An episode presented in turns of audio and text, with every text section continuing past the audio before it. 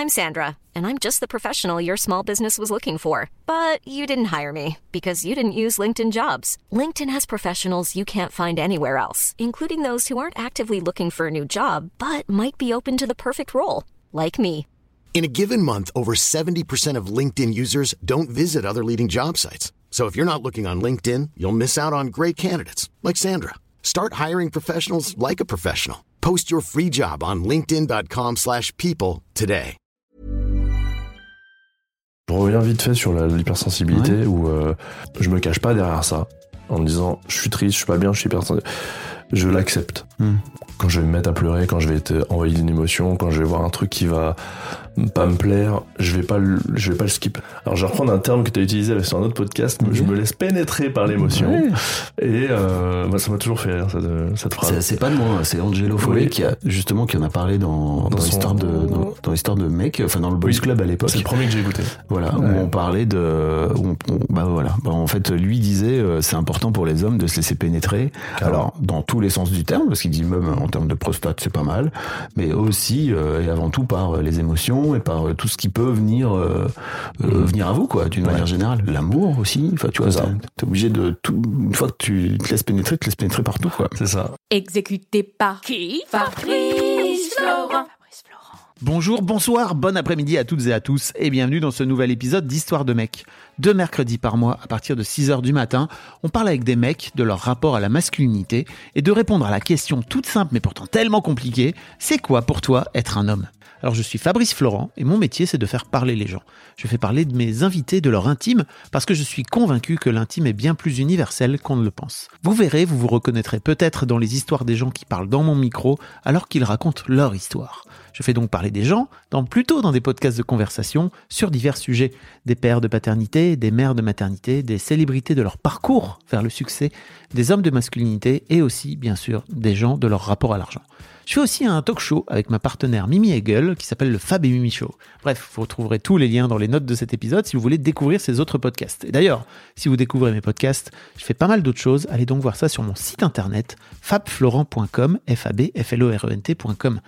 Si mes podcasts et mon travail vous aident d'une manière ou d'une autre, alors vous pouvez m'aider en retour en m'envoyant un don en argent sonnant et trébuchant avec votre carte bleue ou alors en vous abonnant à mon Patreon à partir de 5 euros par mois. Vous trouverez les liens dans les notes de cet épisode. Merci d'avance, c'est très cool. Enfin, si vous aimez le podcast, vous pouvez vous y abonner, mettre un chouette commentaire et 5 étoiles au podcast sur votre appli de podcast préféré, en particulier si vous écoutez sur Apple Podcast ou Spotify. Et surtout, surtout, surtout, partagez cet épisode et ce podcast autour de vous s'il vous a plu. Je suis sûr que vous connaissez des gens que mon travail pourrait intéresser. Vous pourrez également venir commenter avec mes auditrices et mes auditeurs chaque épisode directement sur mon Discord. Je vous invite à aller découvrir Discord, c'est un petit logiciel génial qu'il faut installer sur son téléphone ou sur votre ordinateur. En fait, vous pouvez me suivre sur les différentes plateformes et réseaux sociaux et trouver toutes les infos pour me contacter dans les notes de cet épisode. Merci d'avance et bonne écoute. Merci beaucoup, Karl, de venir parler à mon micro. Bah, merci à toi de me recevoir. J'ai l'impression qu'on a plein de trucs à se dire, toi et moi. Ouais, moi j'ai plein. Surtout toi.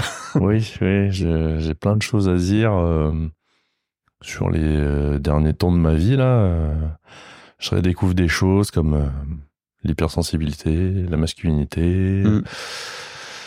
plein de choses qui sont restées un peu ancrées en moi pendant pas mal d'années. Mm. Et euh, et du coup, euh, j'ai fait un petit reboot sur ma vie. Ouais. T'as 36 ans hein, aujourd'hui. J'ai 36 ans, ouais. T'es- Alors, tu m'as envoyé un mail. Tu m'as, tu m'as dit que t'étais aide-soignant haltérophile. Alors, je suis aide-soignant de base et haltérophile quand j'ai le temps. Pour le, pour le fun Pour le fun. Bah Pour après, voilà, euh, c'était beaucoup. euh, j'ai fait beaucoup de sport. Mm. Je me suis arrêté longtemps. J'ai eu des soucis de santé et euh, en 2017-2018, après ouais, 2-3 ans après la naissance de mon fils, euh, j'ai repris. Mm. Parce que j'avais une image de moi qui était euh, plutôt. euh, je me trouvais dégueulasse en fait, Ah, clairement. point. Ah ouais, ouais, je, je me rappelle. en fait, le, le déclic, ça a été. je travaillais en clinique de rééducation, donc tout le monde est très sportif, kiné, tout ça. Petit côté complexé, et euh, j'ai jamais vraiment assumé le fait d'être un peu rond. Alors tout le monde va me dire, mais non, Karl, t'es pas rond et tout. ouais, ouais. Mais, mais ma vision de la chose, Mm. euh, je vois pas pareil. Mm. Et euh, un jour, je monte les escaliers, on était au troisième étage, et euh, Et je commence à transpirer parce qu'il faisait très chaud dans les résidences, dans les cliniques, dans les hôpitaux. Et je sens ce léger filet de sueur qui dégouline le long de mon dos et qui finit euh, en bas. Et j'ai fait non, ça je peux pas. Je, je peux plus. Je peux plus parce que je me sentais essoufflé euh, alors que c'était trois étages. Alors qu'il y avait des gens qui étaient en rééduc qui étaient moins essoufflés que ça alors qu'ils avaient euh, eu des gros... Un genou au moins, potentiellement. Ouais, voilà, ou, les deux jambes en main, ils Mm. arrivaient à monter l'escalier. Enfin, déjà, ouais. Mais, euh, mais du coup, j'ai fait non, là, c'est stop. Et puis, j'ai entrepris de faire du sport. Beaucoup, beaucoup de sport. Mm. Et un régime très, très, très, très draconien. Euh, T'as perdu combien de kilos? je suis passé de 105, 104 à 94 en 7 semaines. Ah ouais, C'est une. hardcore quand même. un- ouais, c'est un programme qui existe sur plusieurs villes, s'appelle la Training Academy. Mhm. Donc je l'ai fait. Souvent j'en parle parce qu'en fait ça a été euh, très euh, très bénéfique pour moi, mais ça a été dangereux parce que Oui, j'ai perdu beaucoup beaucoup de poids en très peu de temps. et on ne mange pas beaucoup beaucoup. Mhm. Donc euh, ça a marché, trop bien marché, Mhm. mais je me suis jamais arrêté. Et je me suis un peu planqué là-dedans. euh, On va en parler. Ouais, voilà. tu t'es un peu planqué là-dedans parce que euh, c'est plus simple d'aller soulever de la fonte, j'imagine, que de gérer ses émotions. En tout cas, peut-être quand on est un mec, quoi. C'est ça. Et quand on est un mec de 36 ans, t'es franco-tahitien Alors, ma C'est ça mam- mon papa est de. Alors, franco-tahitien, c'est. C'est toi qui l'as mis, hein. je Oui, sais pas ce que ça veut dire, hein, tu vois. C'était plus impactant sur le message, de dire euh, je suis franco euh, et je, ma mère vient du Nil. Mais T'es euh, métisse, voilà, ça ma maman vient de Tahiti, mon père est de la Dordogne. Ok. Moins Donc vraiment grand écart. Ouais, c'est ça. Et, euh, et j'ai deux frères, euh, ils sont comme moi, euh, les mêmes origines. Les gens ne voient pas, mais t'es un gros balèze. Non. T'es... Si Non. Moi, je te le dis. Tu, peux dire ce que tu veux, mais moi, je te le dis. Ouais, t'es tatoué. Euh... T'es un mec, quoi. T'as, coché pas mal de, de cases de la virilité, quoi. On a, j'ai l'archétype du euh, grand chevelu, barbu, tatoué, euh, un peu viking. Puis là, en plus, t'as mis une robe de, t'as mis une robe, t'as mis une chemise de, non, c'est pas une robe. pardon, t'as mis une chemise de bûcheron, là. Voilà. Le mec, il a, il a, il a tout. Donc voilà, c'est le bûcheron canadien qui vient, euh, qui, qui est originaire de- du Nil. Voilà, qui, qui n'aime pas le soleil, qui préfère le froid. Bon. Mais euh, ouais, c'est euh, un peu l'image que, que je donne. Hmm. Mais moi, je vois pas ça. Toi, tu vois quoi, là? Moi, je vois euh, un garçon. Quand je me regarde, je me sens triste sur le sur l'aspect euh, au niveau du visage. J'entretiens rien du tout. Mes cheveux, là, il y a que il y a que quelques mois que j'entretiens ça. hein. Mhm. Sinon, euh, c'est euh, c'est n'importe quoi. Je les ai toujours attachés. euh. Pourquoi tu les, tu les entretenais pas? Et qu'est-ce qui t'a incité à changer? Alors, ça a commencé euh, ces derniers mois. Oh là, ça va être instant. euh, Ah, on y va. Larmichette. On est parti. Euh, une séparation. Euh, une personne avec qui été pendant plusieurs années et j'ai pas su prendre soin d'elle. Je lui ai fait du mal. Alors je, je rentrerai pas dans les détails parce que parce que j'ai pas envie. Mais du coup euh, et du coup on, on Tu as fait du mal physiquement? non non Ok. C'est juste, c'était je- pas pas cool. Non pas cool du tout. tu lui as fait du mal émotionnellement, tu veux dire? Voilà. euh, Ouais, j'ai un peu euh, pris sa confiance et un peu brisé sa confiance, Mm. son respect, et voilà, alors qu'elle était là pour moi. Et mais euh, de tout ça, il y a eu des bonnes et des mauvaises choses, dans- comme dans toute relation, et euh, et je regrette pas. hein. En fait, je regrette pas que ça soit terminé, dans le sens où pendant plusieurs années, je me suis un peu oublié, un peu zappé, un peu. euh, c'était l'autre avant moi. Mon besoin, Mhm. c'était assouvir le besoin de l'autre avant, avant moi. C'était euh, plutôt. euh, je trouvais ça agréable, mais en soi, ce que j'attendais, c'est. Et moi À ce moment-là, euh, est-ce qu'on prend soin de moi là? Tu veux dire que tu faisais tout ça en attendant quelque chose en retour? C'est ça? Je m'en rendais pas compte, mais en y réfléchissant sur plusieurs euh, temps là, ouais, Mhm. ouais, j'attendais que. Bah, que ça soit donnant-donnant en fait, Mhm. parce que moi. Alors je- que l'autre avait potentiellement rien demandé. Ouais, voilà. J'ai appris il y a pas longtemps qu'on n'a pas tous les mêmes besoins et les mêmes euh, façons d'aimer et l'amour n'est pas pareil. Euh, moi, mon amour en soi, c'est donner beaucoup aux autres, mais c'est néfaste dans le sens où je, je ne me donne rien à moi. Mhm. Et euh, donc suite à cette fin de relation, euh, ne pouvant pas euh, broyer du noir trop longtemps, sachant que j'ai un petit garçon de 8 ans, euh, il fallait que je remonte la pente.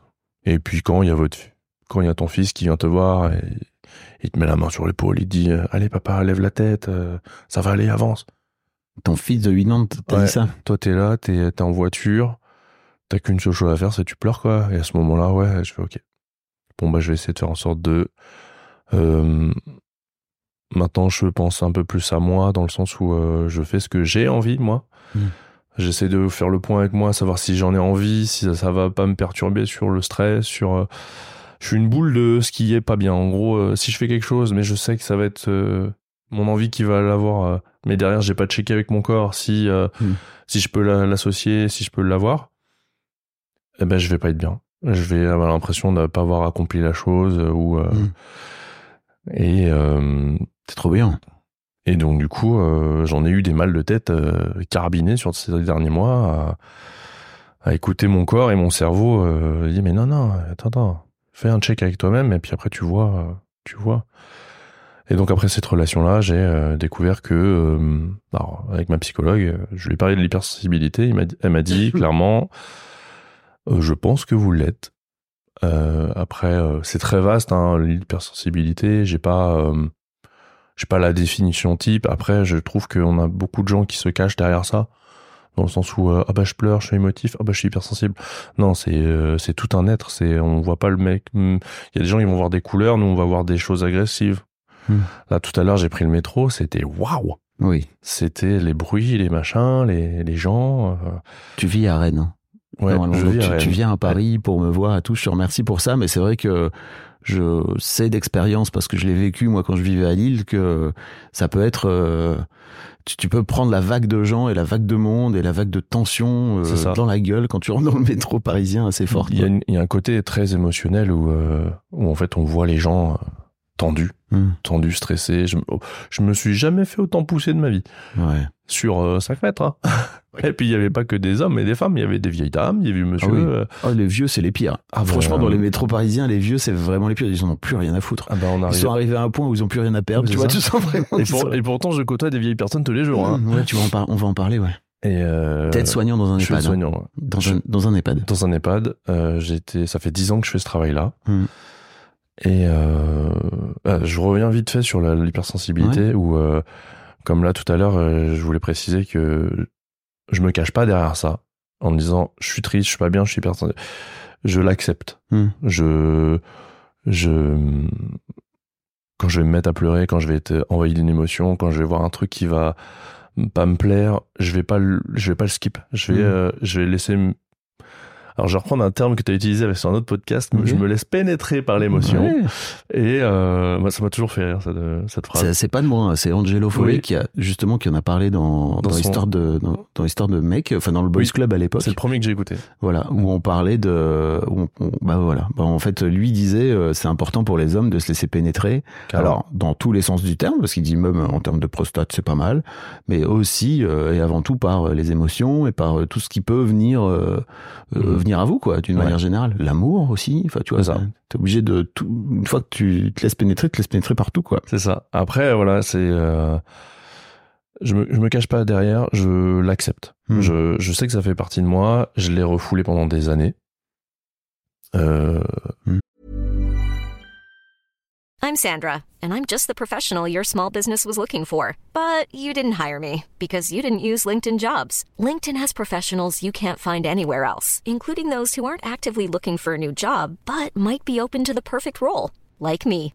In a given month, over 70% of LinkedIn users don't visit other leading job sites. So if you're not looking on LinkedIn, you'll miss out on great candidates like Sandra. Start hiring professionals like a professional. Post your free job on linkedin.com/people today. Avec l'archétype même de l'homme, euh, On va en parler. voilà. Je voudrais te lancer justement sur le. On, va parler de tout ce que de tout ce que tu m'as lancé là comme ça comme bribe.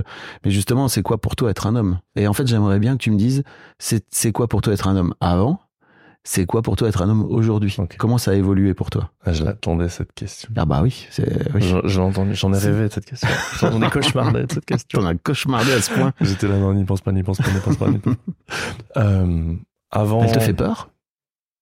Ou c'est une blague? Euh, non, c'est une blague, mais j'y ai pensé. Hmm. J'y ai pensé parce que j'y ai réfléchi et je me suis dit, euh, j'avais pas envie de, de trop me prendre la tête et, m- et de me faire une définition euh, tout de Parce suite. qu'il n'y a euh, pas de bonne réponse, quoi qu'il arrive. C'est ta réponse à toi qui, qui est importante. J'ai entendu plein de réponses. Oui. Avant ces derniers temps, pour moi, un mec, c'est déjà c'est une question de de, de sexe, Mhm. homme-femme. Euh, mais la définition euh, de mec, c'est euh, pour moi, c'est euh, le la personne qui assure le couple, qui euh, fait en sorte euh, de ramener de l'argent à la maison, de faire les cours, euh, de, de, de donner un De faire les courses ou de payer les courses? De payer les courses c'est pas pareil. quoique euh, de payer les courses de de d'être là pour les bons moments avec les enfants et pas ce côté euh, pas ce côté où euh, les petites tâches ménagères ou euh, alors je prends un exemple typiquement mon ma vie. Mhm. moi j'ai toujours vu mes parents faire ça. Et au fur et à mesure des années j'ai vu que mon père s'est un peu lâché sur les tâches ménagères et puis il aimait bien euh, prendre le lead sur les sur un peu tout quoi. Mhm. mais pour moi voilà un mec c'est euh, c'était ça. C'était euh, celui-là qui a amené euh, sa femme à la à la maternité pour qu'elle accouche machin et tout et euh, et maintenant euh, c'est pas du tout ça pour moi. Alors un mec ça peut être un mec très baraque très viril très ce que tu veux. Déjà la virilité est-ce qu'il faut pas la redéfinir? Est-ce Mhm. que c'est quelqu'un de très euh, bestial ou c'est quelqu'un qui est très euh, je m'assume? C'est plus euh, un côté je m'assume euh, émotionnellement parlant, physiquement. Mhm. Donc maintenant pour moi un mec c'est quelqu'un qui va écouter, qui va être là, qui va être présent, qui va pouvoir aider, qui va pouvoir euh, avoir les épaules assez larges pour entendre homme comme femme, être là pour son enfant. Euh, et pas dans le côté très autoritaire, je suis le père, tu fais ci, tu fais ça. Mhm. C'est euh, oui, vas-y, je t'écoute, euh, je peux t'aider. Si je peux t'aider, je peux. Peut-être qu'on peut trouver une solution. Voilà. T'as eu Bon. une éducation autoritaire de ton père? Euh, Tu la définirais comme ça? Mon papa était, c'était un ancien militaire. Ah oui. Euh, Après, il a toujours été, euh, il a toujours été un peu euh, maladroit dans, même encore maintenant, un peu maladroit sur ses façons de faire et de parler. Et j'ai toujours vu, alors ma, ma mère, euh, mes parents se sont rencontrés euh, quand mon père était en mission à Tahiti. Et, au lieu de ramener un collier de fleurs, il a ramené ma mère. Du coup, euh, Cette punchline. Ouais, c'est ça. Non, non, ils se sont rencontrés là-bas, ils se sont mariés là-bas. très, très. Mon frère aîné, voilà. Il n'a pas été autoritaire, mais si tu veux, c'était euh, l'explication de je fais une bêtise, c'est non, fais pas ça. Point à la ligne, Hmm. sûr. Pas de pourquoi je le fais pas, Ouais. pourquoi, pourquoi si, pourquoi ça. Euh, et ça a été beaucoup ça. Après, j'ai reçu des roustes, hein, des bonnes, des bonnes tannées. Eh bah, ça c'est autoritaire. hein. Ouais, voilà. Euh, ma mère aussi. C'était plutôt à la dure où euh, ma mère est une experte du lancer de savate. Waouh. Ouais. Ouais, puis ma savate à tête chercheuse, hein, donc euh, s'il y a un angle dans le couloir, t'inquiète qu'elle va y arriver. hein. Mais voilà, je, Putain. mieux en rire. Hein. je, je préfère en rire parce que c'était pas, euh, c'était pas constant. Mais euh, c'était cette époque aussi, c'est des générations. Moi, j'ai 36 ans, on a à peu près le même âge, où c'était ben, à la dure, enfin à la dure. Parce que maintenant, quand on met une fessée, on a toutes les associations qui arrivent derrière. Et, Ouais, mais, et, et avant, mais c'est normal aussi, tu Mm. vois. Il y a, aucune raison de de taper tes mômes euh, qui sont quoi qu'il arrive déjà physiquement Mm. plus petits que toi, quoi. Bien tu sûr. vois. Et en fait, euh, tu vois, moi aussi j'ai reçu des roustes vraiment. Et je crois que l'un des trucs qui a été dur pour moi, c'est de me rendre compte que ouais, mes parents étaient violents avec moi, quoi. Tu vois. Et c'est pas grave, Mhm. c'est ok, tu vois. Eux-mêmes ont été violentés par leurs propres parents sûr. beaucoup plus que moi, tu vois. Donc en Ouais, vrai, bah. ils ont fait mieux, j'imagine. Ouais, c'est ça. Bah, après, c'est au fur et à mesure des générations. Voilà, on on veut pas reproduire euh, les schémas. euh. Moi, je sais que je me suis pris des petits coups de martinet. Bah moi aussi, j'avais le Voilà, martinet. hein. hein, le martinet. euh. Team martinet, hein. On avait la hum, Horrible. la bonne idée de couper les fils. Bah oui. Et puis, bah, on est con parce qu'il y a le il y a le manche. Mais voilà, euh, j'en rigole, mais sur le coup, j'en rigolais pas. Euh, je je leur en veux pas. Tu t'en rends compte aujourd'hui que euh, ça crée chez toi peut-être euh, des blessures très profondes, quoi, tu vois, dans, ah oui, oui, clairement. Je, je, dans l'image que rends t'as de toi, dans l'amour que t'as de toi, etc. sur l'image que j'ai de moi, euh, il y a, il y a un- une image où j'ai pas confiance dans ce que, tu vois, avant de venir ici, j'étais en train de me dire, est-ce que je vais réussir à venir jusque là? Est-ce que je vais pouvoir parler? Est-ce que, il y a toujours des est-ce que, est-ce que, est-ce que, et pas de rassurance en disant, euh, du coup, l'impression que mes parents étaient un peu durs avec moi, et du coup, je fais exactement la même chose avec moi-même. Et euh, des, des fois, je me, je, je me stoppe et je me dis, mais stop, arrête-toi. là, euh, T'es tout seul et t'es en train de te taper dessus. euh. Donc, euh, donc, donc, Bravo, euh, hein, c'est cool de t'en rendre compte là. parce que je sais que ça va me faire du mal. Et, et en fait, d'y penser et de me polluer l'esprit comme ça, ça va me faire être pas bien, stressé, anxieux, euh, de mauvaise humeur et puis euh, ronchon. On a le droit d'être ronchon, mais ronchon tout le temps, non? Et, euh, et la relation que j'avais avec mon père, c'était quand j'étais petit, quand on était sur les Motu à Tahiti, ma mère me racontait que à chaque fois qu'il allait faire de la plongée, Attends, c'est quoi les mots tout, pardon? c'est des petits îlots Ok. des petites îles euh, à droite à gauche où euh, il y a deux trois palmiers et souvent euh, avec les potes de l'armée que mon père avait ils y allaient en famille et puis les hommes allaient pêcher et les Mm. femmes faisaient à manger voilà quoi Bien sûr. bien sûr et à- un peu à la à l'ancienne quoi Bah oui. voilà et je ne voulais à chaque fois que mon père partait plonger je pétais des crises comme si il allait jamais revenir Hmm. Et euh, je posais la question à mes parents en leur disant mais pourquoi euh, ils ont alors je sais pas s'ils ont cherché pourquoi je faisais ça. Ils ont ils m'ont pas donné plus de réponses. Mm. Euh, moi je pense que inconsciemment voir pour un enfant de 2 3 ans l'immensité de l'océan et voir son père partir, je pense que ça peut créer quand même un petit traumatisme. Mm. Bon maintenant il peut aller faire de la plongée. T'as accepté la mort de ton père. Ouais, c'est ça. Après voilà. Mais Ou le fait qu'il ne revienne plus. c'est ça. Tu préviendras si tu reviens. Mais surtout euh, que euh, que après ça, euh, bah j'ai fait des petits rapports en me disant, bah est-ce que en fait, en fait, c'était en les rapports que les liens que je me suis fait, c'est en réfléchissant, en écoutant tes podcasts, ceux de toi, Mimi, en, en écoutant ou en lisant sur les phrases que les, mon père a pu me dire ou ma mère a pu me dire. Euh, du style je me mets à pleurer parce que je me suis fait mal ou je suis pas bien et euh, cette phrase je la répète souvent hein, aux gens Mm. Euh, la petite main derrière le fond derrière la tête et puis dire allez arrête de pleurer ça va aller Mm.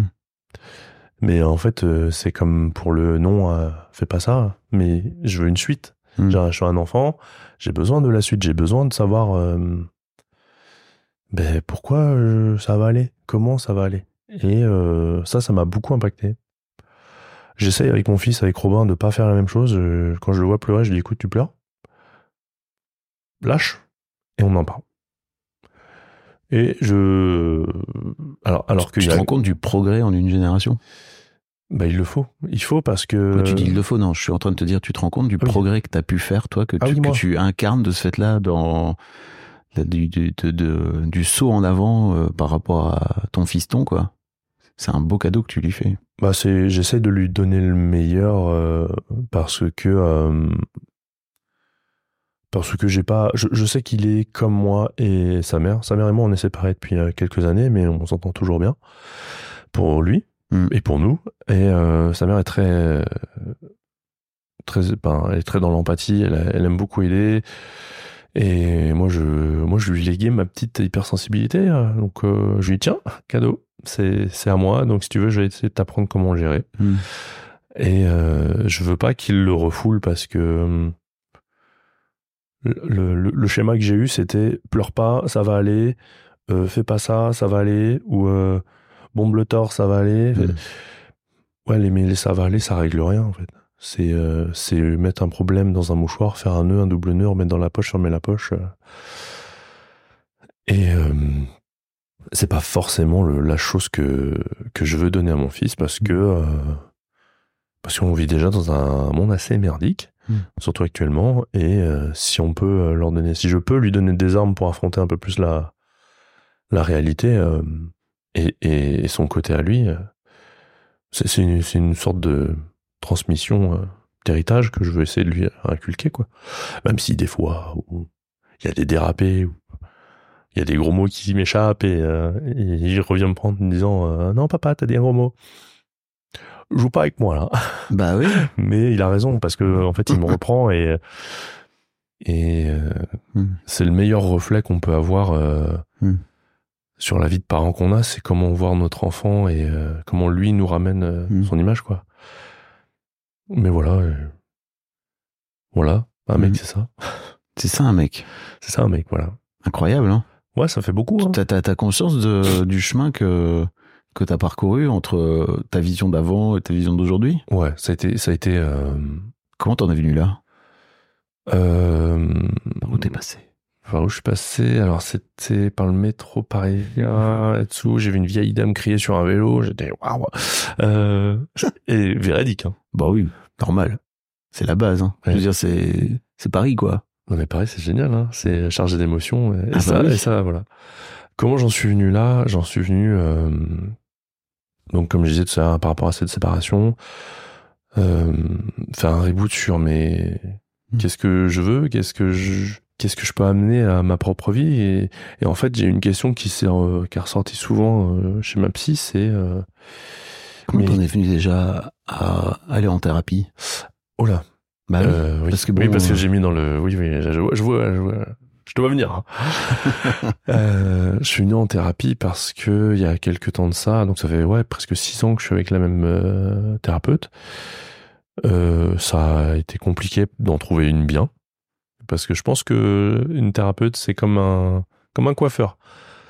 Il faut, on tr- faut trouver le bon qui te fait le bon truc et bon moi je dis ça mais je me suis pas coupé les cheveux depuis des années. c'est marrant euh, cette analogie. oui, oui. Et euh, comme tout, voilà, comme tout. Faut, quand tu cherches quelque chose pour toi, il faut trouver le bon. Et euh, Ouais, je crois que c'est cool aussi de dire que si t'as une première expérience pas cool avec euh, une thérapeute, une psy, parce que ou un psy, parce qu'à un moment donné tu sens que ça fit pas, c'est important de faire deux trois séances. Et si tu sens que c'est pas cool, bon bah faut changer. En fait, c'est comme euh, c'est comme tout. En fait, faut pas faut pas forcément rester avec euh, avec quelqu'un avec qui ça fit pas en tout cas en termes de c'est ça. d'énergie quoi. Ouais, moi je sais que j'en ai eu plusieurs. Hmm. Plusieurs, c'est trois, quatre. Hein. Ouais. Et et le côté où faut que je m'allonge. Et la question fatidique, c'est comment ça se passe avec vos parents? Ben non, mais enfin, je viens de parler de moi. Pas, Hmm. Et puis c'est l'archétype même, comme on voit dans les films, assez, euh, assez euh, avec ses petites lunettes, son petit calepin. Voilà, c'est très imagé, hein, mais euh, on- c'est histoire que tout le monde ait l'image du psy de base. Non, non, moi j'ai trouvé une psy qui Donc c'est une psychologue parce que là c'était plutôt une psychanalyste, non? Ouais, voilà. Que- que t'es allé après, je, suis allé voir, euh, je suis allé voir un peu les deux, voir ouais. un peu ce que ça donnait. C'est pas du tout le même, euh, c'est pas le même travail entre guillemets quoi. La Non, psychanalyse puis, euh, va rentrer plus profondément, euh, effectivement, dans les parents, les Mm. machins assez rapidement, là où la psychologue a priori ou le psychologue va te faire travailler, va plus partir de Mm. tes émotions et de où tu es, peut-être revenir un peu plus tard, un peu, sur- un peu sur plus le- en arrière. Sur le fait, à ce moment-là, je faisais beaucoup la fête. Euh, donc, euh, on connaît, enfin, je sais pas si les gens connaissent, mais Rennes est réputé pour euh, ses soirées étudiantes plutôt très animées qui durent du jeudi jusqu'au dimanche matin. Moi, j'ai été abonné à, à ce fameux JVS. Jeudi, vendredi, Ouais. samedi. Voilà.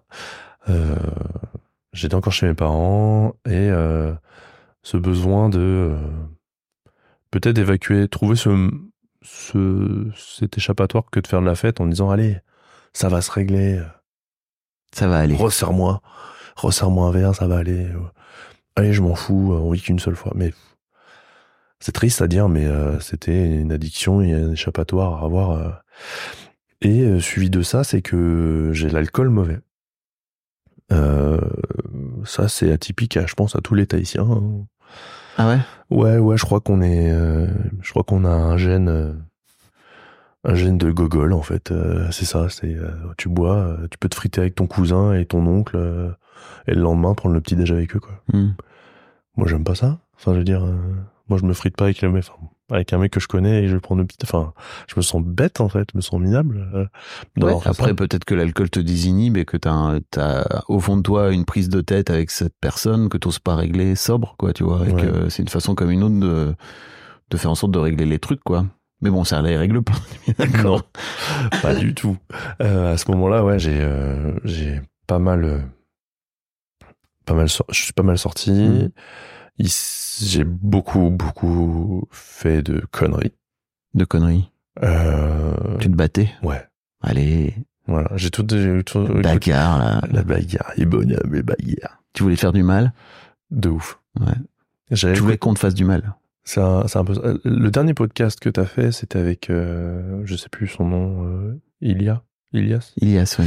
Ah oui, qui Euh, raconte. Ouais. Alors quand il quand il est parti sur ce sujet-là, j'ai fait ouf. Bah je vais plus pouvoir rien dire moi. Il Il a tout dit. Il fait chier. il a tout Ah non, bah, si, franchement, si on avait arrêté de parler de la bagarre à partir du moment où il y a un mec qui avait parlé de la bagarre, on aurait pu parler de grand chose dans l'histoire de mec. Le sujet peux y fait, aller. bagarre c'est fait. non non ouais. euh, En fait, euh, vu ma carrure, je fais pas forcément gaffe à qui et le- au nombre de personnes à qui je vais parler. Donc je me lance dans le truc et puis euh, on verra comment j'en sortirai. Ah oui, donc c'était juste, t'allais te battre, quoi. Ouais, ouais, ouais. euh, c'était, euh, c'est triste à dire, hein, mais euh, j'a- j'a- j'avais besoin.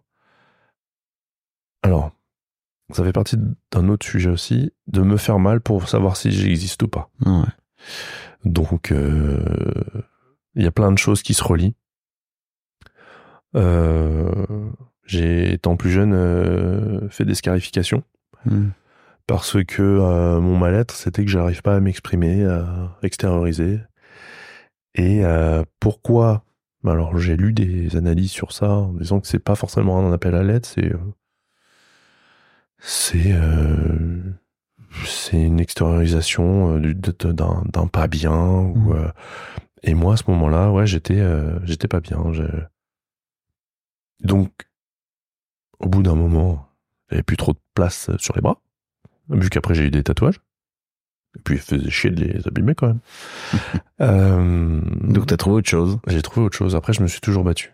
J'ai grandi en quartier et c'était euh, la loi du plus fort où euh, euh, si quelqu'un vient vers toi, alors mon père nous a toujours dit si vous vous battez, ne donnez jamais le premier coup, sinon vous en allez. Bien sûr, on n'a pas écouté.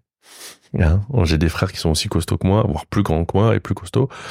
Et euh, on a toujours été de carrure à. euh, Je sais pas si tu vois euh, le film avec Ben Spencer Oula. et Terence Hill. C'est deux mecs qui faisaient des westerns et. Oui, oui. et, Et qui mettent des baffes. voilà. ils mettent des baffes. Voilà. Et souvent, des ça, vraies baffes. et souvent, ça se finissait que comme ça. Pas un coup de poing. Une non, baffe. Non, non, non, on a une, on a une, on a une petite marque de fabrique, la, la baffe, c'est bien. C'est humiliant, c'est. Bref, bref. C'est- une bonne baffe bien donnée, ça sonne bien. hein. Bah, ça, ça te sonne la gueule. Hein. Mais tu reçois une baffe d'une femme, tu te sens bête. Tu te Ah. reçois une baffe d'un homme, tu te sens bête. De tout le monde. T'as un enfant, tu joues avec lui, tu files une claque pour rigoler. Tu te sens bête parce que c'est. euh, Donc voilà, j'ai. euh, T'as des grandes paluches. Hein. Faut, on peut le dire. T'as des, des bonnes paluches là. ouais, c'est pour. euh, C'est pour attraper les barres d'altéro. On va, venir- on va y venir. Et euh, du coup, voilà, je me suis beaucoup battu et puis à chercher euh, la petite bête, quoi. Mm. Et puis que ce soit euh, gens que je connais pas ou amis. Ah, tu te battais avec tes amis aussi? Alors, j'ai eu beaucoup d'amis et j'ai pas su les garder. Moi, si tu Ouais. leur mettais des dérouillés, Je comprends quand t'avais, un, peu- un verre dans le pif, tu pas m'étonnes. pourquoi. Euh, avait que de l'amour derrière ça. Mm. Non, non, c'est. T'as euh, que de l'amour ouais. derrière une grosse torgnole. C'est ça. T'as- vu que ma main, mais derrière, t'as pas vu l'amour. Mais c'est surtout que euh, ce côté enfant, en fait, euh, ressortait quand j'étais euh, en état d'ébriété. Que je voulais qu'on m'écoute, j'étais pas content. euh, Mm. et euh, le nombre de fois où j'ai fini en cellule de dégrisement parce que la police est venue. Et puis un coup de lacrymo, euh, ça fait du mal, ça, ça, ça te calme. hein. Et, euh, et oui, voilà, je me suis, je me suis beaucoup battu. J'ai, euh, j'ai ce passif qui est, je veux me faire mal pour voir si, bah, si je suis bien réel, si j'existe, qui je suis, où je suis. Et après, bah, quand t'as placé ça, t'as le fameux lendemain, les regrets. Qu'est-ce qui s'est passé? Le fameux, euh, tu te lèves le matin, t'as mal à la cheville, t'es en train de boiter. Mhm. euh, T'as un œil qui ressemble à rien, euh, t'as mal, t'as des bosses partout, t'es en train de dire. euh, Oui, parce que tu faisais pas que mettre des baffes, t'en prenais aussi, Ouais. j'imagine. Je me suis souvenu des plein de fois où où ils étaient plusieurs et je me suis retrouvé à terre et et ça m'arrêtait pas. Et Ouais. je me relevais. Tant que je pouvais me relever, je le. Rares sont les fois où je tombé dans les pommes. Il y a qu'une seule fois où euh, ça m'a valu de tomber dans les pommes et finir à l'hôpital, c'est que euh, j'ai euh, je faisais une soirée et euh, faut, faut- savoir que moi je suis abonné à la Rennes, c'est Pontchaillou, l'hôpital. Moi j'ai une carte de fidélité. Moi, moi à l'accueil ils me connaissent. Voilà, c'est très humoristique, mais c'est c'est con à dire, mais j'y suis allé souvent. Et, Ouais, mais tu dis ça en te marrant, mais bah déjà, c'est complètement con, hein, Oui. si je puis me permettre Ah, de, mais de- clairement, de moi, te faire suis- du mal. Les, j'imagine les soignants, ils ont peut-être d'autres choses à foutre de soigner euh, des, des, des, des oiseaux qui se sont qui sont bourrés la gueule et qui, veulent- qui veulent se faire du mal en plus, tu vois. euh, et, et on rappelle mon urgences. métier. Oui. Et je suis aide-soignant. Donc peut-être qu'il y a un lien. Et euh, donc j'y suis allé souvent. Et la, et la, la- la- Tu crois qu'il y a un lien entre le fait que tu veuilles aider les gens à se soigner et que toi-même Je sais, pas. t'attendais qu'une chose, c'est qu'on te soigne C'est ça. Ou qu'on soit, soigne mon petit cœur brisé Bah ou ma petite âme euh, abîmée. C'est surtout, euh, ouais, le, le, de me rendre compte que je mets ma vie en danger, quoi. Hmm. Euh, C'est la- vachement plus simple de prendre soin des autres que de prendre soin de soi, quoi. De ouf. Parce qu'on se dit, bah. Enfin, moi, c'est ça. Ma vie, c'est ça. C'est. euh, je peux prendre soin des autres jusqu'à en plus en pouvoir, jusqu'à me, me fatiguer. Typique, euh, bah, euh, le moment du Covid, par exemple. Hmm. Euh, on a, là où je travaillais, on a été tous bénévoles pour travailler avec des gens Covidés. Et j'étais déçu de pas avoir été pris parce que je voulais mettre ma pierre à, mon à l'édifice Mm. et aider. Et en fait, euh, en fait, il y avait besoin d'aide partout et, euh, et des fois, je cachais le fait d'être pas bien pour y aller. Alors, j'avais pas, j'ai jamais eu le Covid, hein. Mais euh, d'être pas bien, fatigué, euh, à bout. euh. Et, et moi, c'est ça a toujours été ça, c'est de je tiens ça de mon père. hein. Ce qui est ouf, c'est que mon père, il a la main sur sur le cœur. Il, il serait capable de de se priver pour nous, alors que il a une façon de voir les choses très militaire, très. euh, il faut faire ça, ça, ça. Après, avec l'âge, je trouve qu'il a beaucoup changé. Mais justement, c'est pour moi, c'est ça, euh, d'être militaire, d'être dans l'armée, c'est d'être au service d'eux, tu vois. Ouais. J'ai interviewé un daron là qui s'appelle Nicolas qui raconte ça. Je sais pas si t'as écouté cet Non, épisode. pas celui-là. Euh, lui, il est, c'est un ancien militaire. euh, donc, je, le- je sais plus, c'est euh, daron de granit ou un truc comme ça, tu vois, où il raconte euh, comment il s'est adouci, tu vois, avec le temps. Et il raconte vraiment que c'est au service d'eux, quoi, tu vois, jusqu'à euh, prêt à mourir, tu vois. Ouais. Pour lui, euh, prêt à mourir. Bah, mon Pour le coup, c'est le sacrifice ultime, quoi, tu ça- vois. c'est- ouais. Un peu ça. C'est, euh, il a besoin de. T'as besoin de ci, tu veux qu'on aille te faire tes courses, t'as besoin de ça, t'as besoin. Non, Mhm. s- stop. Mais ça devient étouffant. Alors ma mère qui vit au quotidien avec elle, euh, je pense que par moment elle en a un peu, euh, un peu marre. Elle Mhm. voudrait juste vivre un peu sa, sa life, quoi. Et euh, moi, moi, le temps qu'être soignant, j'ai toujours aimé euh, avoir une. Alors, je suis arrivé comme un. Il y a dix ans en faisant ça, c'était très médical. Alors c'était très pro- protocole, il fallait, euh, fallait tenir ça, ça. Et puis là, ça fait dix ans, je suis en EHPAD. Je suis plus dans l'humanitude, dans le prendre soin et dans le hum, dans le bien-être, parce que en fait, ça me ça me va mieux. Tu te sens plus utile. Ouais, je me sens plus utile et euh, et puis euh, et puis ouais, je sais pas pourquoi euh, euh, de me mettre à mal pour arriver dans un hosto et et euh, ben en fait faire chier les soignants parce que enfin clairement avoir des mecs bourrés euh, complètement pétés à équeuler dans la salle d'attente parce qu'ils en ont marre euh, alors qu'ils se sont mis dans cette situation tout seuls quoi. Pourquoi j'ai voulu faire ça? Euh, Parce que euh, étant euh, alors encore une histoire où j'ai été alcoolisé, j'ai eu un accident et euh, je suis tombé d'une très grande hauteur parce que je me suis retrouvé à un endroit où il fallait pas. Euh, j'ai voulu euh, coupe pour rebrousser chemin pour rentrer chez moi. Je me suis retrouvé sur le toit de quelque chose et j'ai voulu descendre et euh, Vladadam, euh, Karl est tombé de son 100 kilos sur le côté gauche et je me suis brisé euh, le coude et euh, le genou. Donc j'étais incapable de, de me le relever. Et à partir de là, ça a été la descente en- aux enfers de opération, rééducation, réapprendre à marcher. Et c'est là que j'ai découvert les métiers de l'aide à la personne, kiné, médecin, tout ça. C'est a été, ça a été là le déclic. Hmm. Et j'avais envie d'être de l'autre côté de la barrière. Euh, j'ai eu des difficultés à reprendre euh, des activités professionnelles parce que j'avais eu des complications avec mon genou. Euh, qui s'est recassé, euh, Ah ouais. il y a eu des infections, euh, il fallait enlever les broches, il fallait les remettre, Enfin, voilà, c'était euh, c'était le gros merdier quoi. Et euh, et toujours de cette spirale de je continue à sortir, à faire la fête, à, Ah, malgré tout. à mal- malgré tout je, je continue à faire ça euh, et euh, à m'abîmer de plus en plus quoi. Ah, tu veux dire qu'en fait, tu continues à te battre Il y a Même des- avec un genou et un coup de a- le coup d'aller mieux, mais le genou euh, j'essaie de le préserver. Tu continues à te battre? Je, alors inconsciemment, je le faisais moins, mais euh, je savais que je pouvais partir à tout moment euh, dans cette. euh, Quand est-ce que tu t'es arrêté? Je me suis arrêté quand j'ai commencé à faire du sport intensément. Alors, l'addiction d'alcool, euh, derrière ça, il y avait une grande colère. Euh, en colère de pas avoir ce que je veux, en colère de pas m'exprimer, et en fait tout bêtement euh, extérioriser mes sentiments qui sont euh, bah justement la colère. euh, moi, je la laisse passer, je la retiens plus maintenant. Le fait de retenir ma colère, je, je réagis comme une cocotte minute. C'est qu'au bout d'un moment, Hmm. sur un moment où je me détends, bah, c'est le moment où je suis alcoolisé, bah, ça explose quoi. Et Je crois que c'est important de dire qu'en fait, la violence, c'est toujours de la colère qui est restreinte, ça, qui est pas exprimée. C'est ça. Parce Et- qu'en vrai, moi j'ai découvert un truc, c'est que souvent, euh, euh, on confond la colère avec la, avec la violence. On confond la colère avec hurler, on confond la colère avec le fait de, de gueuler, de taper dans des murs, etc., etc. Et surtout les mecs. Le Ouais. nombre de mecs qui tapent dans des murs, qui tapent dans des, dans des portes vitrées, les- qui se, ouais, ouais, s'éclatent les poings, qui se flinguent les mains, en... bref. Et en vrai, euh, tu peux exprimer une colère de façon très froide et juste dire à la personne, bah là, tu vois, je suis en colère. Je suis en colère contre toi, je suis en colère parce que t'as fait ci, parce que t'as fait ça, et de, te, de parler comme ça, quoi. Ouais, bah, c'est déjà trop cool. bah, ça, je l'ai découvert euh,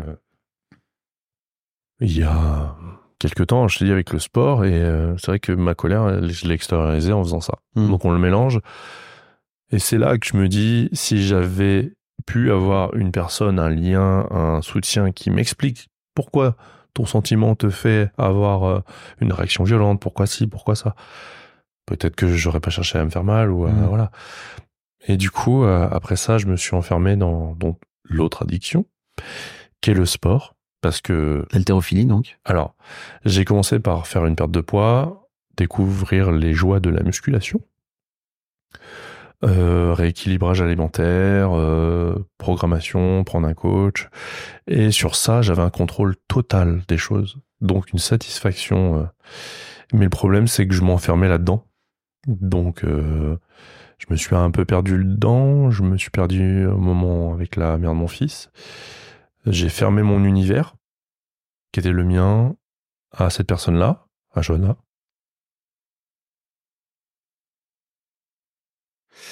Ça va venir, je, je suis traversé d'une émotion. Hmm. C'est quoi l'émotion qui te traverse, là Bah en fait, euh, j'ai, euh, je me suis caché, euh, caché de ça en fait. Caché de quoi? En fait, euh, j'acceptais pas à ce moment-là que, en fait, il faut savoir que mon fils est né en 2015 et j'ai repris le sport en 2017 et euh, Johanna, qui est la mère de mon fils, est très, c'est une, c'est une maman géniale. C'est voilà, je suis pas, je suis pas objectif, mais c'est la meilleure des mamans que je peux avoir pour mon fils. Euh, trop des fois, des, des fois, je, te dis t'es trop dessus. Et euh, pas, il enverra bouler quand il sera temps. ah ouais, mais il le fait déjà. hein. Et le truc, c'est que euh, à ce moment-là, euh, je me suis enfermé dans le sport et elle était, je trouvais, très sur notre fils. Et j'ai eu l'impression, en tant que, alors j'étais un père, mais je n'étais, j'avais l'impression de plus être un un, un, un conjoint, un amant. Mm. Voilà. Euh, j'avais eu l'impression, enfin, mon sentiment était que je me sentais mis de côté. Elle te délaissait. C'est ça. Mm. Alors que certainement pas, parce que au lieu de d'arriver à lui parler, de lui dire clairement les choses, j'ai préféré me dire bon bah vas-y bah je me Je, tourne et je je vais aller pousser de la fonte. c'est ça, je vais me tourner sur quelque chose où moi j'ai le contrôle et que je vais être bien quoi. Mm. Mais euh, je me vois euh, y aller cinq fois par semaine. Qu'est-ce Euh, qui te rend triste en fait là à ce moment-là? Pourquoi tu me dis que t'es traversé par les... C'est quoi l'émotion?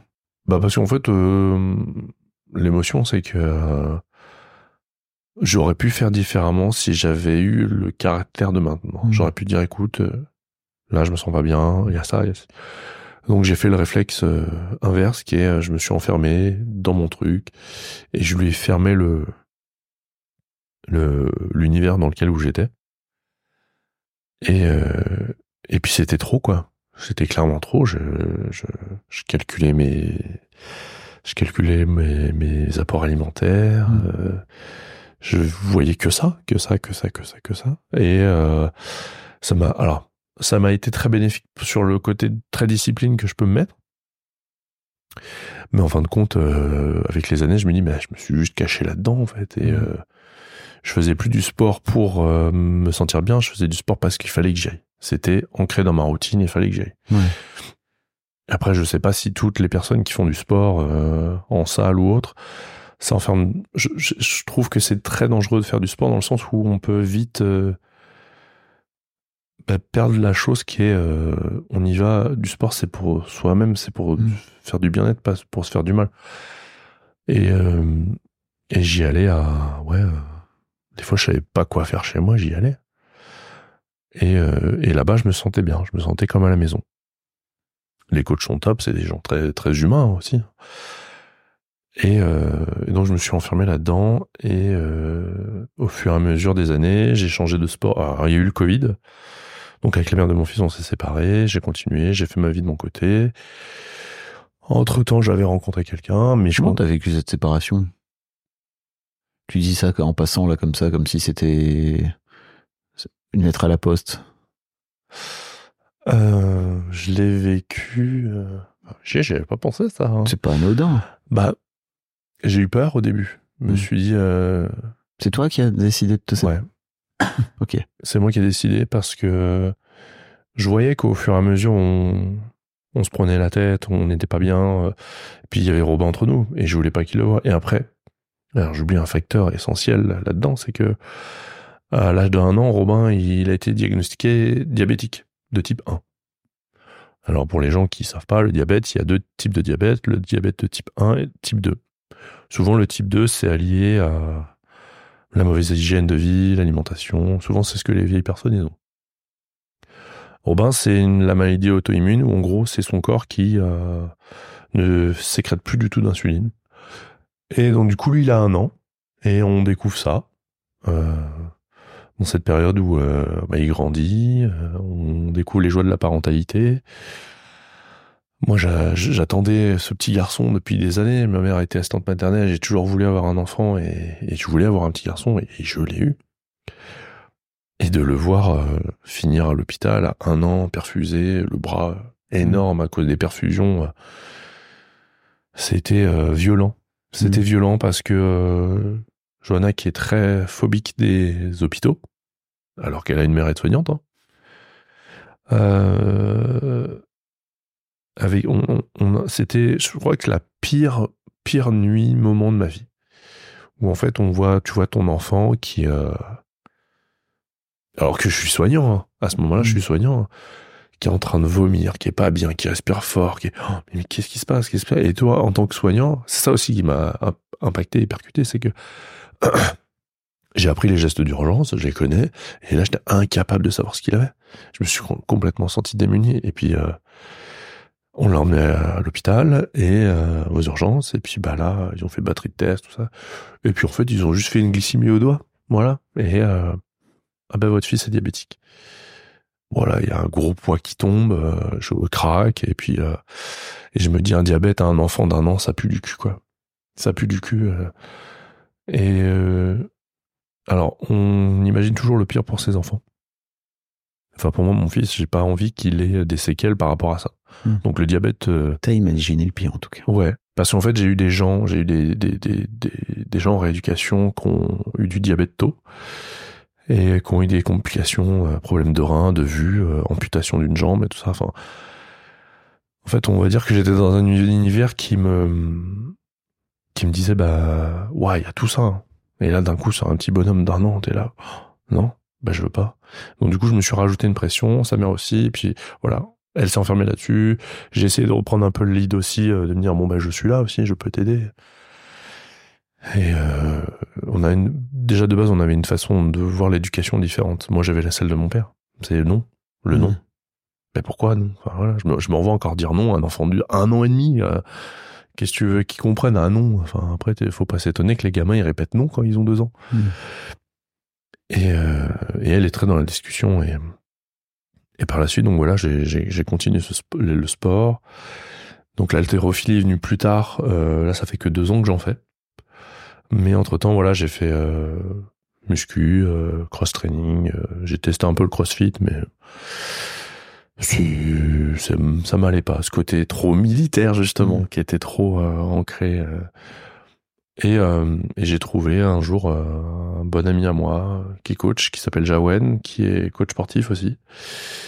Et euh, je savais qu'il faisait de l'haltérophilie, qu'il coachait en haltérophilie. Il avait coaché et je lui dit, écoute, est-ce que tu peux me coacher? Mhm. Il m'a dit, ok. Et c'est là que j'ai commencé. Après, j'en ai un autre. J'ai eu Mathias en tant que coach, qui euh, coach là où, là où je vais. Et de là, je me suis mis en club et euh, on a monté un club, euh, la salle où je suis. Puis j'ai eu des compétitions cette année et puis ça, ça m'a fait un bien fou. Je me suis jamais autant senti bien dans un sport avec une discipline, de la technique, l'ego, l'ego trip de je vais mettre du plus lourd pour faire pour faire un putain de score. Tu l'oublies.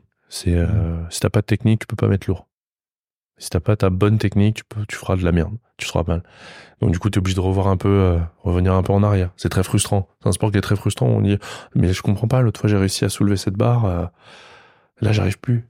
Ben, peut-être parce que t'es fatigué, parce que donc il y a une connaissance de son corps qui est euh, et de ses émotions surtout.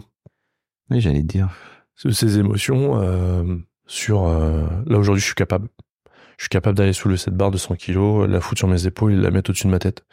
T'arrives devant la barre, incapable de la soulever, incapable de la monter sur les épaules et puis encore moins de la- l'acheter.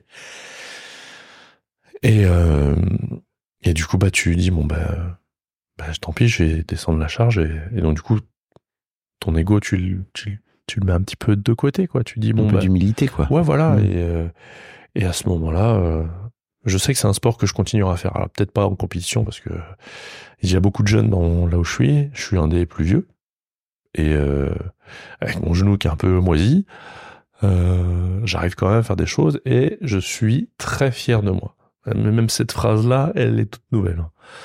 Je suis pas- fier. euh, ouais. Pas à le dire Ouais. avant. Même quand on me le disait, euh, je là, ça sonnait faux. Pour moi, c'était pas.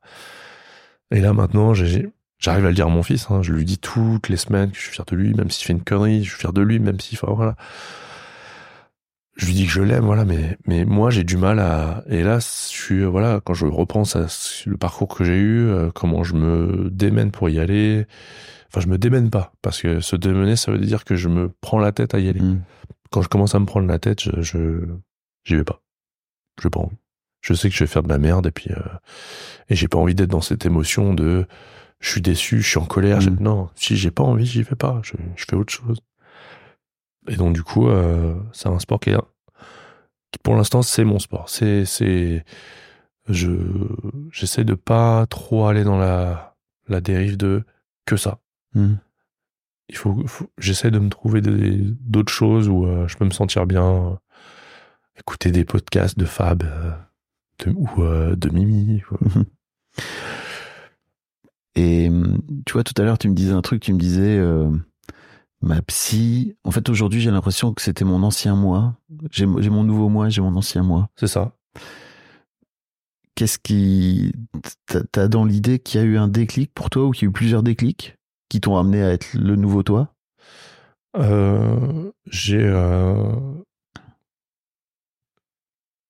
j'ai beaucoup. Alors, ce qui a été compliqué pour moi, c'est que j'ai eu du mal pendant toutes ces années à être seul, à être. euh, pour te dire, il y a des fois où, euh, alors ça m'arrive encore, mais après la séparation que j'ai eue, euh, le déclic ça a été que je me suis retrouvé tout seul dans un grand appartement. C'est là que t'as commencé à aller voir ta thérapeute, c'est ça? Non, non, Ah. non, c'est. euh, Je croyais. euh, C'était justement à cette période euh, alcoolisée. et Ok. tout ça. Là, euh, là, cette période-là, euh, où j'ai eu le déclic, parce qu'en fait, de la période où j'ai commencé à l'avoir, j'ai toujours trouvé, trouvé des petites dérives, euh, Mm. des échappatoires pour, euh, Mm. pour pas être en face de moi-même, quoi. Fait- Être sur mon reflet et me dire, mais écoute, là, Karl, euh, trouve autre chose parce que t'as, t'as une trentaine d'années, t'es, t'es cassé de partout, euh, euh, c'est bien de vouloir faire des choses pour oublier qui tu es, mais est-ce que tu as vraiment cherché quoi? Et là, euh, ces derniers temps, c'est depuis juillet, depuis la séparation, la séparation est très récente. Euh, j'ai beaucoup été seul. Je m'oblige à le faire. Mm. Euh, parce que d'une, quand il y a trop de monde maintenant, je, dû à mon hypersensibilité, je ne supporte pas quand il y a beaucoup de monde. Je, il y a des moments où je décroche. Je, je suis plus là. Typique, euh, j'ai voulu tester le truc. Alors j'ai fait des expériences, hein, c'est une nouvelle chose. Hein. Comme si j'avais un super pouvoir et j'essayais quoi. Un peu comme Spider-Man dans son, dans le premier film où il teste. Là c'était euh, soirée karaoké avec les gens de l'altéro. Ok. Moi qui est pas du tout à l'aise euh, en public. euh, mais quand je parle, ça va en fait. Quand je, je suis à l'aise. Et après boire un verre avec eux. Là, il y a toutes les bribes du passé qui reviennent. Ah bah ce bar-là, je suis déjà allé. Ah bah j'ai déjà fait ça ici. hmm. Euh, et j'ai déjà pensé, à, bon bah je suis pas à l'aise, vas-y, je, je me resserre un verre. Mais en fait non, non, je peux pas, je peux pas. Et en fait à cogiter, cogiter, cogiter, cogiter. C'est euh, juste, euh, voilà, euh, dans ce bar-là, j'ai, j'ai, il y avait plein de monde et le bruit, me, le bruit, le monde. Si j'avais été quelques années en- dans le passé, j'aurais payé ma tournée Hmm. pour me dire ah bah Karl, c'est un mec cool, euh, il paye sa tournée, machin. alors que ça me fait chier de sortir ma carte bleue pour payer des pentes euh, aux gens quoi. C'est con hein, mais et, puis euh, j'avais une amie euh, j'ai une amie qui est euh, à peu près dans le même mood elle et moi dans le club. Elle m'envoie un message parce qu'elle me voyait on était une tablée d'une quinzaine et puis elle m'envoie un message elle me disait ça va? Et je lui réponds par message non. Je suis en train de décrocher là. Hmm. et elle me dit je vois bien t'es plus là. Je dis, ouais j'ai qu'une seule envie c'est de rentrer. Et euh, je suis rentré j'ai pris mon j'ai dit bon bah écoutez moi je vais y aller. Et puis à ce moment-là ça a lancé la dynamique où tout le monde allait rentrer chez soi. Et euh, et là je me suis dit là j'ai un problème avec les foules. Alors je peux te dire que le métro parisien c'est Disneyland pour moi c'est euh, Ah, une expérience. ah ouais c'est euh, je vais prendre un doliprane en repartant mais, mais euh, voilà c'est euh, Bah, tu peux aussi te recentrer sur toi, hein, tu vois, à ce ouais. moment-là. T'es pas obligé de te laisser submerger la gueule par. euh, C'est ça. J'ai, en fait, j'arrive à prendre, euh, j'arrive à tourner ça sur euh, le ton de l'humour, hmm. en me disant, euh, voilà, quand j'ai vu cette vieille dame qui est en train d'insulter la, la gonzesse en vélo, j'ai fait, waouh, même les vieilles dames sont dangereuses à Paris. Du coup, j'ai changé de trottoir. Ouais, tous les gens, d'une manière générale, sont plus intenses à Paris. Ouais, Je crois qu'on peut le définir comme ça, c'est-à-dire que c'est plus intense. tu le ressens, tu, tu le ressens. Je l'ai ressenti quand j'ai dépassé Le Mans. Hmm. ok. Voilà. Il y a une foulée de personnes qui est rentrée dans le train et ça m'a angoissé. Mm. En plus, j'étais côté et dans le bar, c'était pareil. Il y a eu Ah, c'est les gens qui font des allers-retours, qui vivent, Ah ouais, euh, qui vivent à euh, l'extérieur de. Et tu sens qu'ils y vont euh, pour un truc qui fait chier, le travail. Ils y vont en, en marchant vite. Je veux dire, leur, leur podomètre, il doit marcher à balle, quoi. Et, et donc voilà, j'ai découvert que dans ce, dans cette chose-là, c'est que le, le- le- la foule, Hmm. la foule m'angoisse et, euh, et tu rajoutes euh, le bruit, euh, les lumières, euh, Mm. et, et je décroche. Et là, je peux plus. Là, je, je suis obligé de rentrer et de m'enfermer. Et là, j'ai découvert que ben, j'aime bien être tout seul des fois. J'aime bien être dans ma bulle. En fait, c'est ça. C'est ce que j'avais expliqué à la psy, c'est que les gens, ils ont une bulle. Et la mienne, elle est instable. C'est que l'image, c'est euh, j'ai une bulle et j'essaie de la tenir, mais des fois, elle explose à chaque fois. Euh, Et qu'est-ce que tu fais quand elle explose alors? Mais j'essaye de trouver un, écha- un échappatoire. C'est Mm. que le seul endroit où je me sens à l'aise, où je me sens bien, c'est à la maison. Mm. C'est mon cocon, quoi. Donc euh, souvent, j'ai refusé de sortir, de, de m'intégrer un peu aux, aux gens. Euh, les gens m'incitaient, et puis plus tu insistes, moi j'ai envie. Mm. Euh, et du coup, du coup, je, je restais, euh, je restais chez moi, et à ce moment-là, euh, j'avais, euh, j'avais ce bien-être de, je fais ce que je veux. J'ai envie de regarder la télé, j'ai envie de jouer à la console, je joue à la console. Si j'ai envie de manger, vais. si j'ai envie d'aller dormir. Et du coup, hein, au fur et à mesure de ces, ces, ces mois-là, j'ai découvert que je pouvais être tout seul. Ça, j'ai besoin de me recentrer sur moi-même pour savoir qui je suis. Et ça, par le biais de la, ma thérapeute, je l'ai découvert. J'ai rencontré du, une personne, une personne avec, euh, à qui je tiens, qui m'a un peu fait découvrir tes podcasts. Pas un peu du tout, m'a fait découvrir. Elle m'a dit tiens, euh, tu devrais écouter ça. Je pense que ça te ferait du bien. euh, la masculinité. la- Merci beaucoup pour euh, de, de faire le taf de ça, recommandations ça. auprès des mecs. Ouais, c'est ça. Et et au contraire, je peux être un homme, je peux être un mec qui pleure. Je peux être un mec qui est pas bien, qui a envie de dire bah non, je me sens pas bien parce que là, émotionnellement parlant, euh, bah il y a trop de charge mentale, Mhm. tu vois. J'ai été trop bercé par le côté euh, mec euh, de quartier, euh, faut se bagarrer. euh, J'ai des frères, donc c'était la, enfin c'était pas la baston, mais ce côté où voilà, c'est je, je suis dans la plage, je suis un mec, le mec il fait ça, il fait ci, il est ouais, cet archétype du bonhomme quoi, alors Mhm. que enfin derrière chaque petit bonhomme, enfin un grand bonhomme, il y a un petit bonhomme quoi. Petit Et- garçon euh, qui a besoin d'amour. Hein. c'est ça. Et moi, je, j'ai trop délaissé ce petit garçon de, de 5 ans qui a besoin d'extérioriser. euh. Donc, euh, maintenant, je pleure à tout bout de champ. Je suis sponsor par Kleenex. Et euh, non, j'ai surtout, voilà. C'est super, non? Bah, ça me fait, ça me fait du bien. Il y a des Mhm. moments où, euh, même de mon, mon fils, je, au début, je me cachais. Hmm. Je voulais pas qu'il me voie. Et en fait, il arrive, j'arrive à. Souvent, on regarde des films, lui moi, genre, on est très fan. Moi, je suis très fan de comics, de Marvel, de, euh, de man- d'animés, de manga, tout ça. De jeux vidéo, je suis un très geek et pop culture. Mm. Et mon fils, je, il suit ma lignée. Avec grande fierté que j'ai, il suit ça. Et euh, il y a des fois, on regarde des films, puis il y a des moments un peu euh, Hmm. émouvants. Il y a quelques temps de ça, j'aurais retenu la chose. Et là, Hmm. là, je sens la petite boule qui monte au niveau de la gorge, et puis euh, mon fils qui regarde, il entend. Puis il se fait un petit malin plaisir. hein. Papa, tu pleures? Non. Et puis il se retourne et me regarde, et puis euh, du coup on Non. explose de rire. Il me dit ouais, mais, pourquoi bah, je Bah, Parce que c'est triste, tu vois. C'est, enfin, Mm. c'est triste, c'est- il y a de l'émotion. Et, et, et je dis mais Robin, de toute façon, euh, t'as les larmes aux yeux. Il me dit ouais, mais j'ai, ouais, mais je pleure pas. Je dis mais t'as le droit, t'as le droit. Hmm. Et ça me fait du bien de dire qu'à mon fils que bah, pleurer, c'est euh, c'est une des meilleures choses qu'on ait à faire. J'ai beaucoup pleuré et je continuerai à pleurer parce Mm. que euh, Tu te rends compte que quand tu dis ça à ton fils, t'es aussi en train de parler au, au petit Karl ou pas? Bien sûr, bien sûr, incroyable. j'ai appris il y a pas longtemps que on a euh, alors, alors je suis très très à fond sur mon téléphone et tout ce qui est euh, instagrammable, je le regarde. Mhm. Je suis un adepte du scrolling et euh, merci l'algorithme qui me fait tomber sur des trucs un peu. euh, J'ai beaucoup de de gens de des podcasteurs, je sais pas si ça se dit, Mhm. euh, au, Canada, au Québec, qui sont beaucoup sur ces émotions-là. Euh, ce qui est marrant, c'est qu'ils sont très reliés aussi dans le- l'empathie, tout ce qui est carpe diem, au niveau de des soins, le relationnel avec les personnes âgées, et, euh, et je m'y retrouve. Et en fait, c'est vrai que beaucoup de, de, de- de gens disent voilà, on a tous cet enfant qu'on a en nous, au lieu de Mm. d'aller enfermer et dire non, fais pas ça, c'est pas bien, accepte-le. Et, euh, et, et- et je, je, enfin, et de pleurer, ouais, c'est un échappe, c'est pas un échappatoire, c'est, euh, bah, c'est être humain, quoi. Tu vois, les, les dernières fois où je suis allé à, à chaud de larmes, c'est euh, dernière compétition que j'ai faite, euh, compétition euh, à venir en altéro. J'y allais en mode stressé, euh, mais pas bien.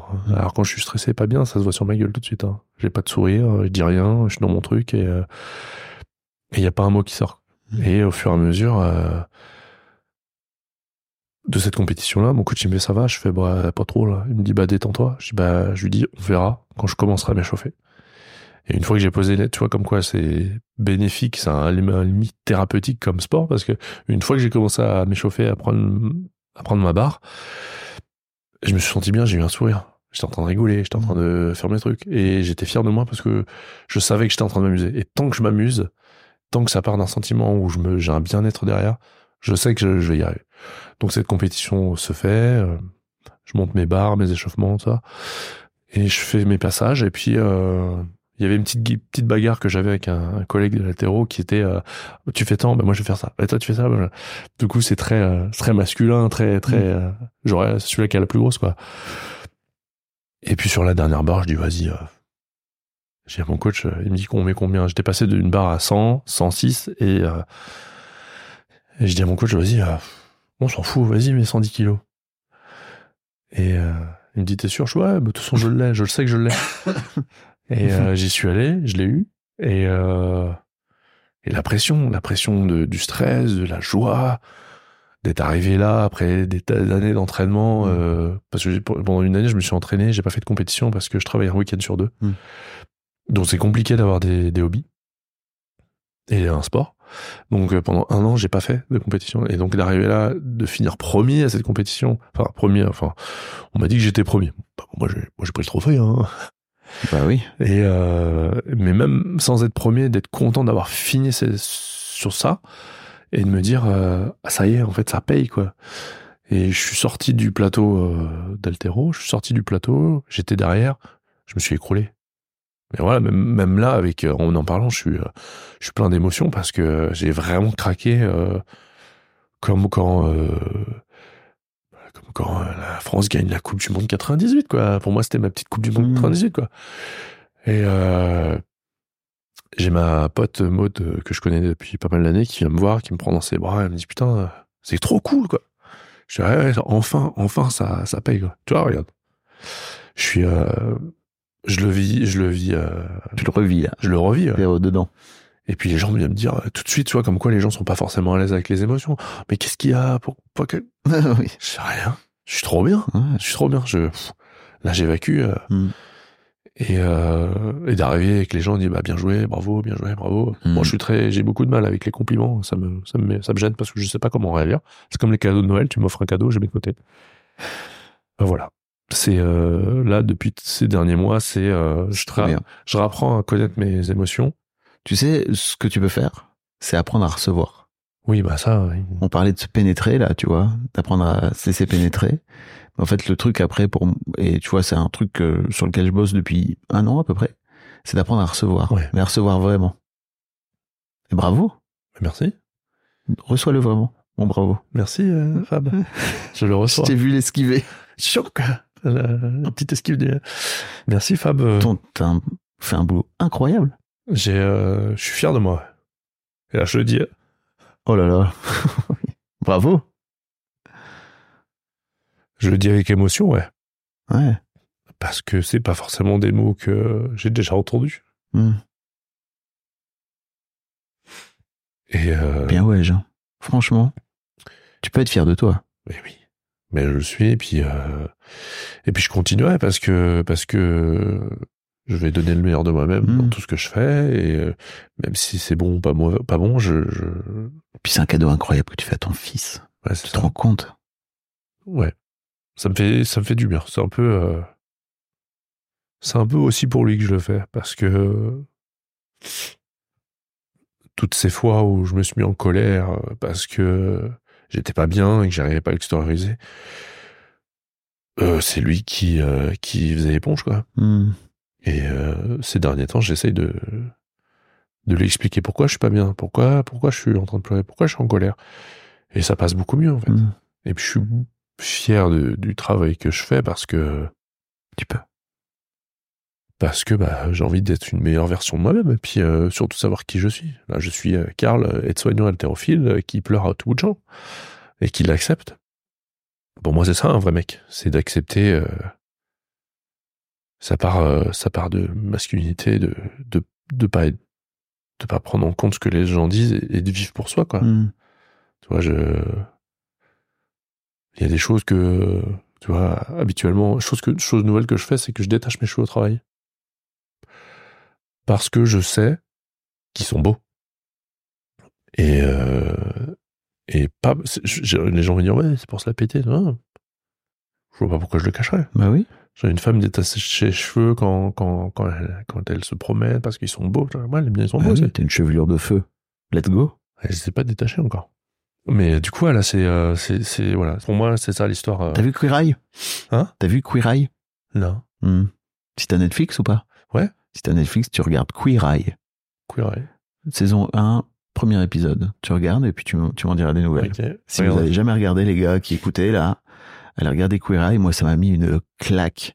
C'est cinq mecs gays qui viennent euh, prendre soin d'un mec. Alors dans la première saison, c'est que des mecs hétéros.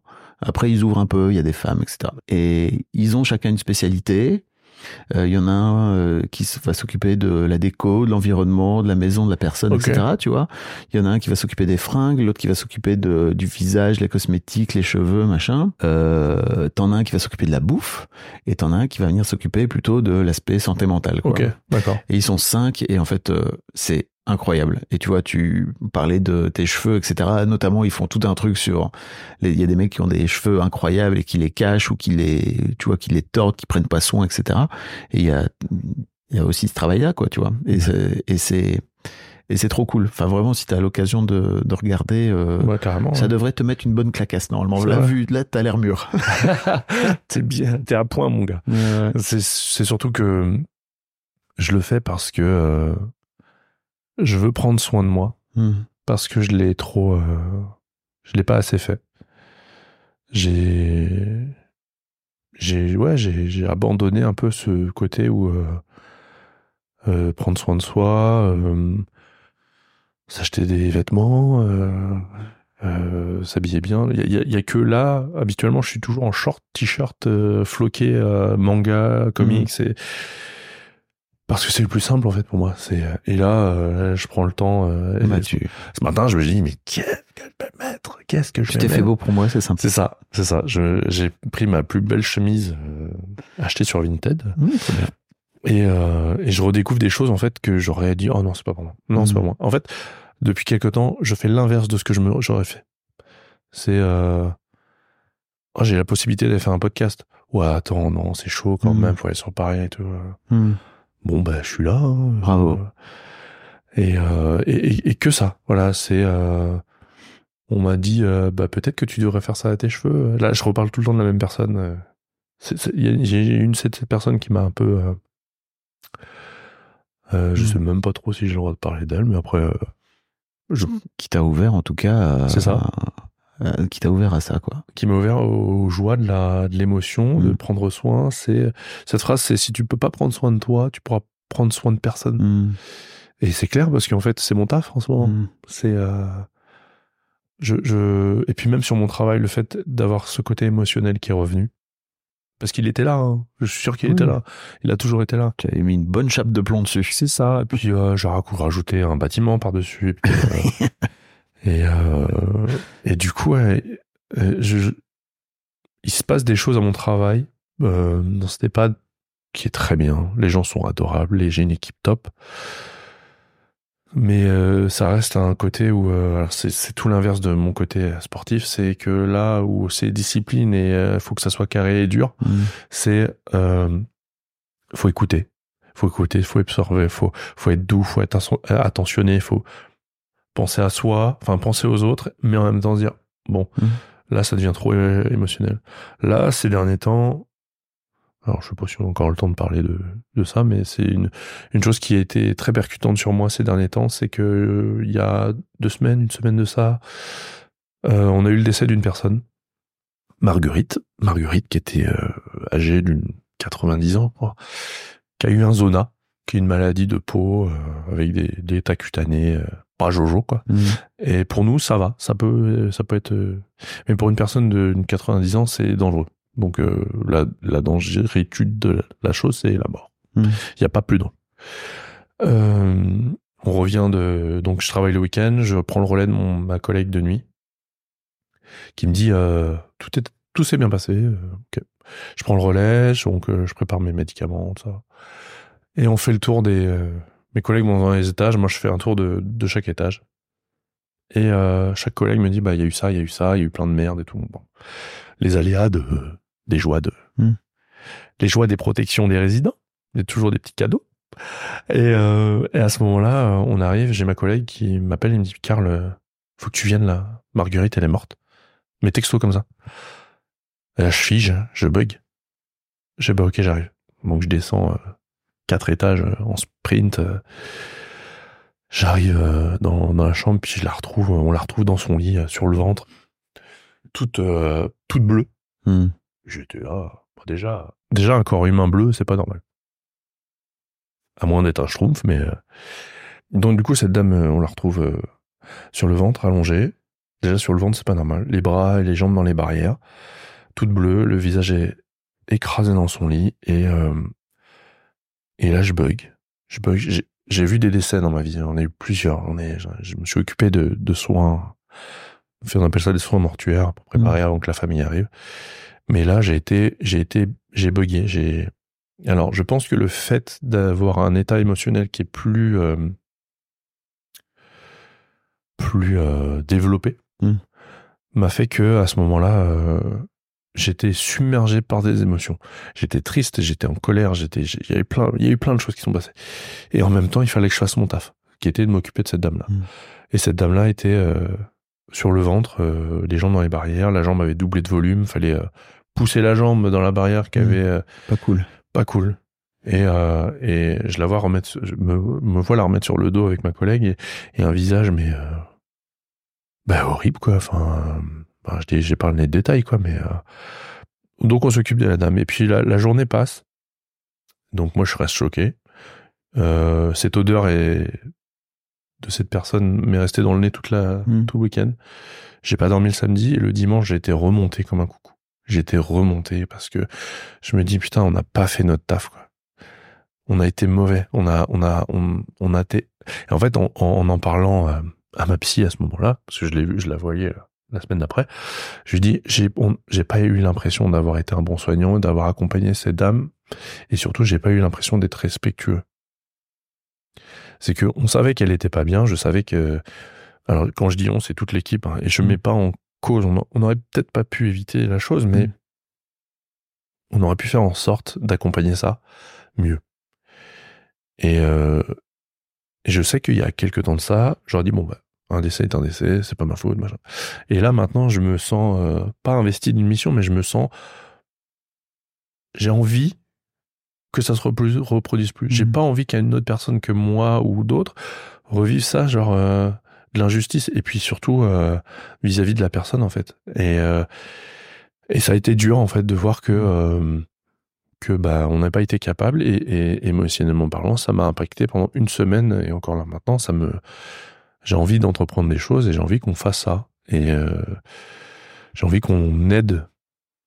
Non, j'ai envie qu'on fasse mieux notre travail, c'est ça. Hmm. Et, euh, et je sais que moi je suis un bon soignant, je sais que ça fait dix ans que je fais ça, je sais que j'ai des, il y a des choses que j'aime pas faire, je- mais je sais que je peux être bon. Et sur ça, j'en ai parlé à, à mes collègues, et, et toujours avec cette même émotion que je suis triste et en colère. Et j'ai des collègues qui m'ont dit, mais sois pas triste, enfin, si, ça fait partie de moi. Enfin, je veux dire, je veux pas skip euh, le, le fait d'être triste parce que, parce que c'est toi que ça gêne. Mhm. Non, j'ai envie d'en pleurer, en fait. Et ça m'a fait du bien. Et, et même d'en parler là, parce que moi, je trouve que c'est rendre hommage à cette personne-là qui était très, très vieille, très, euh, très gentille. Enfin, et puis je me dis, c'est aussi le respect qu'on a pour nos anciens, qui est, euh, ils ont eu une vie plus que compliquée, avec une guerre, avec, euh, Mm. Avec euh, une façon de voir le monde qui était très différente de la nôtre. Nous, on, a, on est des assistés, hein. on est assistés pour tout. Hein. Si j'avais pas eu mon téléphone, j'aurais mis au moins trois jours à venir ici. Hein. Mais, euh, mais voilà. Alors que moi, j'ai encore mon père en train de dérouler la carte euh, dans Mhm. la voiture. Quoi. Et, et là, j'ai envie qu'on garde ce respect vis-à-vis de nos anciens et, et en tant que soignant, j'ai pas envie de, bah, j'ai pas envie de skip mes émotions en disant, euh, ouais, t'es trop dans l'affect là, Mm. euh, prends du recul. Je dis, bah non, mon, c'est mon affect, je l'accepte, je l'ai, Ouais. je le laisse parler et on fait quelque chose avec, quoi. Ce qui t'empêchera pas d'être un bon soignant et ce qui t'empêchera pas de pouvoir rester objectif, euh, juste. euh, C'est ça. Et si c'est un peu le problème des gens en, globalité dans, dans le domaine médical, c'est que on leur demande de faire du travail euh, et chargé en émotions.